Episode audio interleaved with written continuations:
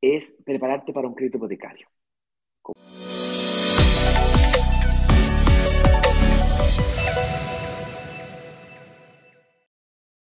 Como dije recién, la próxima semana es un departamento con entrega futura.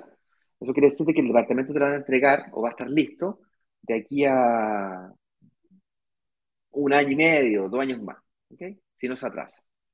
Y esta inmobiliaria, en general, la constructora inmobiliaria que está detrás, difícilmente se atrasa, son una inmobiliaria grande, de prestigio, de las top 10 de Chile, entonces son súper super programados, es difícil que se atrase, ¿vale?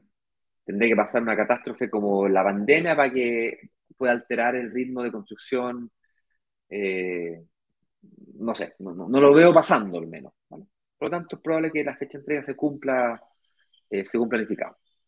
Con eso dicho, tienes tiempo suficiente. Esto es como el matrimonio. Cuando, te cuando tú decidiste casarte o si decides casarte, ¿qué es lo primero que uno hace cuando toma ese camino? Pone una fecha, ¿sí o no?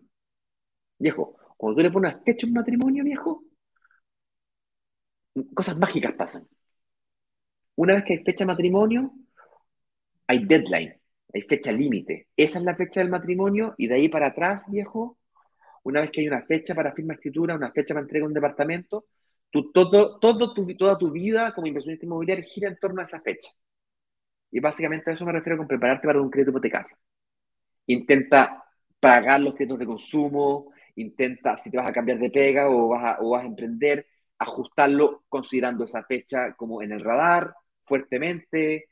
Eh, si pensabas cambiar el auto, no lo cambies cerca de esa fecha, no te endeudes cerca de esa fecha. Ojalá intenta terminar de pagar todos los créditos hipotecarios, a, todos los créditos de consumo antes de esa fecha. Si estás pensando eh, ajustar cosas en tu vida, ese es uno de los factores que tienes que considerar. Esto es lo que nosotros aquí llamamos vestirse de novio o novia hijo, tú tienes que llegar al momento del crédito hipotecario lindo, hermoso, maravilloso.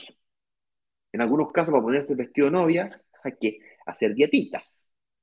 En otros casos hay que entrar a picar. Hay que reestructurarse financieramente, hay que pasar por pabellón. ¿Vale?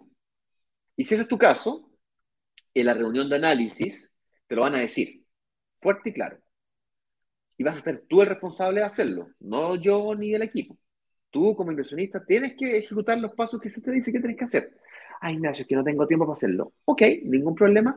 Tenemos una, una mm, asociación, una alianza con, eh, con Saeta, que es una empresa que se dedica a la gestión de reestructuraciones financieras, si ese es tu caso. Es como que tuviésemos convenio con la clínica alemana para que te, una, hagan una liposucción. Ok, más o menos eso es. Entonces tú te, decidiste casarte, ok, y te hace falta bajar un par de, de, kilos, bueno, tenemos convenio con un cirujano plástico que te, te, deja hermoso, lindo, maravilloso. Tenemos además convenio con una maquilladora que te va a dejar ahí el peinado maravilloso. Y es más, puedes consultar a este maquillador, a este experto y puedes ir al doctor la cantidad de veces que sea necesaria. Es decir, una vez que inviertes, esto se lo digo a todas las personas que nos siguen, que ya invirtieron y que están empezando a invertir nuevamente, pueden pedir las reuniones de análisis que sean necesarias. Cada vez que tienes un cambio en tu estado de situación, es decir, un cambio en tu ingreso, un cambio en tu deuda, un cambio en tu patrimonio o en cambio en tu vida, como por ejemplo, antes estabas casado, ahora no estás casado, antes no tenías hijos, ahora tienes hijos. O sea, en dos años pasan cosas.